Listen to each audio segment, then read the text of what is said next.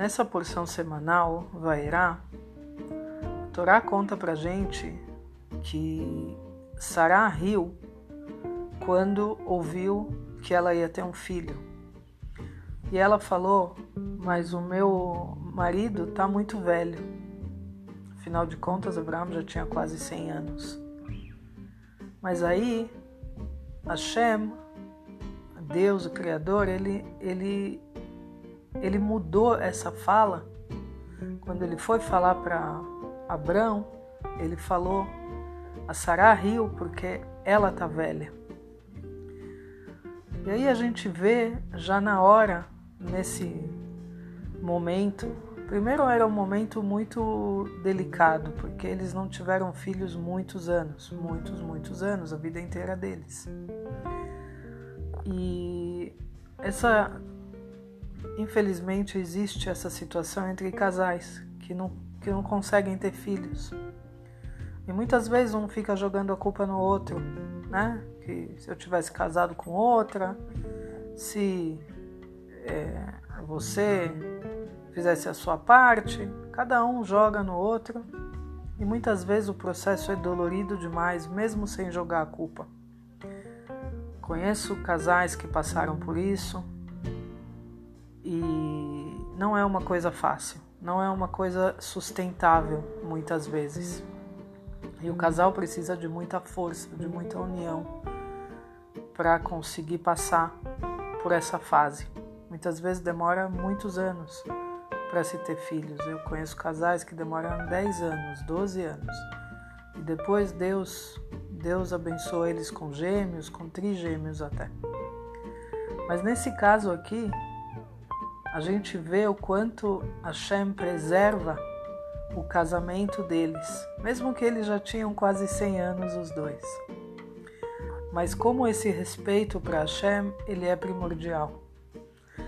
E tá, tá escrito, a gente vê na Torá em, outro, em outra passagem, que Hashem está disposto a pagar o nome dele pela paz do lar, pela paz entre o casal.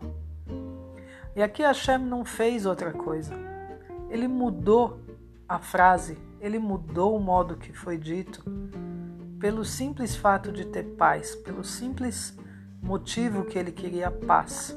Ele achava que a paz é maior do que a verdade aqui. E aí vem a pergunta que eu acho que todo mundo faz, né? Como assim? A gente não gosta que alguém mente pra gente? Hashem, podemos dizer aqui que ele mentiu, que ele mudou a fala. Mas por que que ele, como que ele fez isso? A gente não quer ouvir mentira. A gente quer sempre ouvir que o outro é, é correto conosco, né? que o nosso que o nosso casal, o nosso cônjuge, ele é honesto, ele é correto, mesmo que ele faz coisa errada, a gente gostaria que ele sempre falasse a verdade e ela também. E nesse caso aqui, a Shem muda a frase para simplesmente não ter briga. E aí entra uma coisa interessante que é a minha verdade, o modo que eu vejo as coisas, que muitas vezes não é o modo que ele vê as coisas. Tem gente que se magoa fácil e tem gente que não se magoa tão fácil assim. Que tá tudo bem. Nesse caso, Hashem viu claramente que Abraão, mesmo tendo 100 anos, ele ia ficar magoado, ia poder colocar em risco o relacionamento deles. E ele mudou essa frase. Então, o que eu quero dizer hoje é que muitas vezes a gente tem que procurar o um mérito no nosso cônjuge.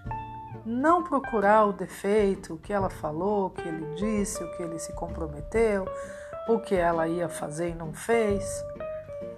Vamos abrir mão dessas coisas pequenas e vamos colocar lá em cima o casamento em si, o relacionamento em si, porque ele sim é o que vale. Não o meu respeito, não o que eu queria, o que eu achei certo. Então, muitas vezes a gente tem que colocar embaixo do tapete um monte de coisas que a gente escuta, que a gente vê, que a gente tem que fazer de conta que não viu. Para quê? Pelo único motivo de deixar o outro lá em cima, de manter o respeito do marido, o respeito da mulher, principalmente perante os filhos, perante os sogros, perante os pais. Minha mulher é a coisa mais importante da minha casa, o meu marido é a coisa mais importante da minha casa.